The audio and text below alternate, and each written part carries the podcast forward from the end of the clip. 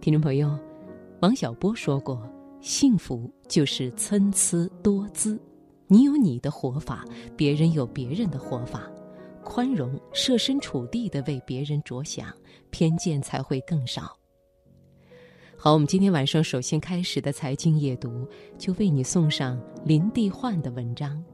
看到朋友圈里美好的你，我很开心。选自《青年文摘》，作者林地焕。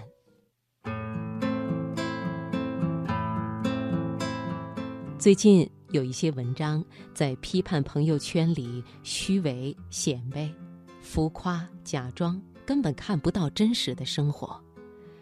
又说那些精心磨皮的自拍照、高大上的旅行和奢华美食，都让自己看了很不舒服。这些论调看着觉得有些哗众取宠、博取关注。当然，朋友圈里的大多数人，包括我自己，生活都是很平淡的，每天为生活奔忙，为琐事纠缠，闪闪发光的人生实在是少之又少。无论是有钱还是没钱，有成就还是没成就，大部分的生活都没有太多惊喜与波澜。但是，生活不止苟且，我们还需要一点小小的梦想。虽然相貌说不上倾国倾城，但是心情好时，角度摆来摆去，拍一张自拍照，细细的修图。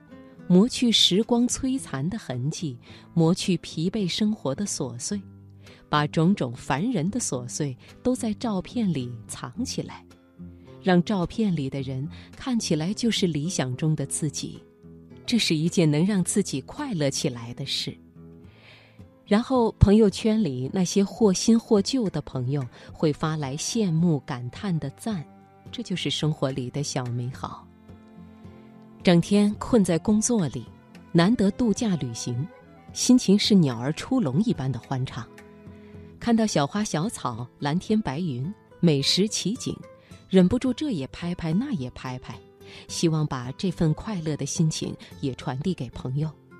这也是平淡里的小美好。而热爱拍美食的人，总是善良好交往的人，把自己喜欢的食物分享到朋友圈里。其实心里并不是炫耀，想说的只不过是我又发现了一种美食，我希望你也能吃上，不如我们下次一起去吃。就连喜欢发截屏收到红包的人，我也觉得他们并不是财迷。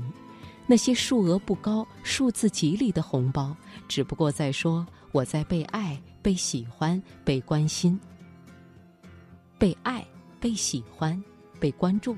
不正是人们情感上最基本的需求吗？为什么你会抱怨你的朋友们老发这些？我们不喜欢参加同学聚会，见不得老同学意气风发、洋洋得意；我们不喜欢别人秀恩爱，见不得别人高调的晾晒、轻佻、张扬的幸福。这种由此而生的羡慕、嫉妒、恨，会让人失去平常心，变得狭隘起来。轻则有意的小船慢慢翻倒，重则冷言冷语，反目成仇。其实啊，这个世界永远都有很多很多的人，看起来过得比你幸福，而你的朋友圈其实是很小很小的。有缘认识的人，无论父母亲戚、领导客户、老友路人，无论亲密还只是一面之缘。他们过得比你好，总比那些陌生人过得比你好会让你高兴一点儿吧。朋友里面有一些整天都是开心快乐的，他们总是这么说：“哎，这个好厉害啊，这是怎么做到的？我也很想像你那样。”这样的人总能让快乐，同时也感染他人。偶尔不开心，也能收到最多的安慰和鼓励。而另一些人。为了彰显自己富有智慧、卓而不群，总喜欢尖酸刻薄的对别人的快乐冷嘲热讽。这样的人，我觉得他们会孤独终老。不知道从什么时候起，人与人的关系开始变得浮躁、戾气十足，开始互相鄙视。有的人觉得，凭着一点好运气和小努力，终于过上了安稳的生活。就开始用浅薄的价值观鄙视别人。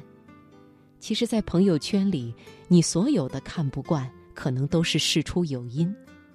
有人发了一条浅薄的鸡汤，其实他可能正在经历一场痛苦，而这句浅薄的话，正可以给他安慰。父母那辈人发了一条养生之道，其实可能他的人生最重要的事情是儿女可以平安健康。而最后发现儿女长大之后已经不再需要他的任何帮助，所以他只能在孤独的灯下发条熬夜伤肝的保养办法，很希望儿女能在朋友圈里看到。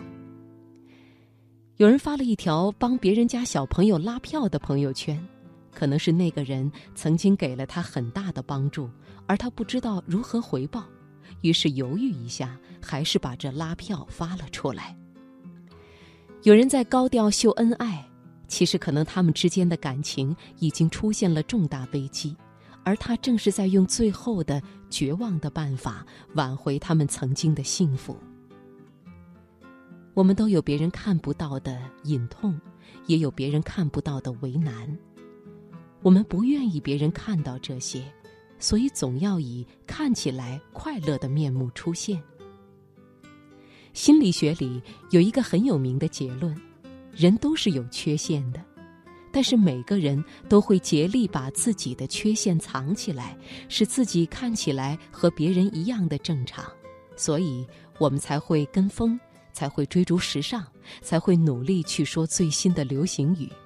所以我们也会展示出大同小异的快乐，靠这样把自己的悲伤伪装起来。朋友圈里的你很努力的让自己看起来幸福，我看到了也会由衷的为你高兴，并且认真的点上一个赞。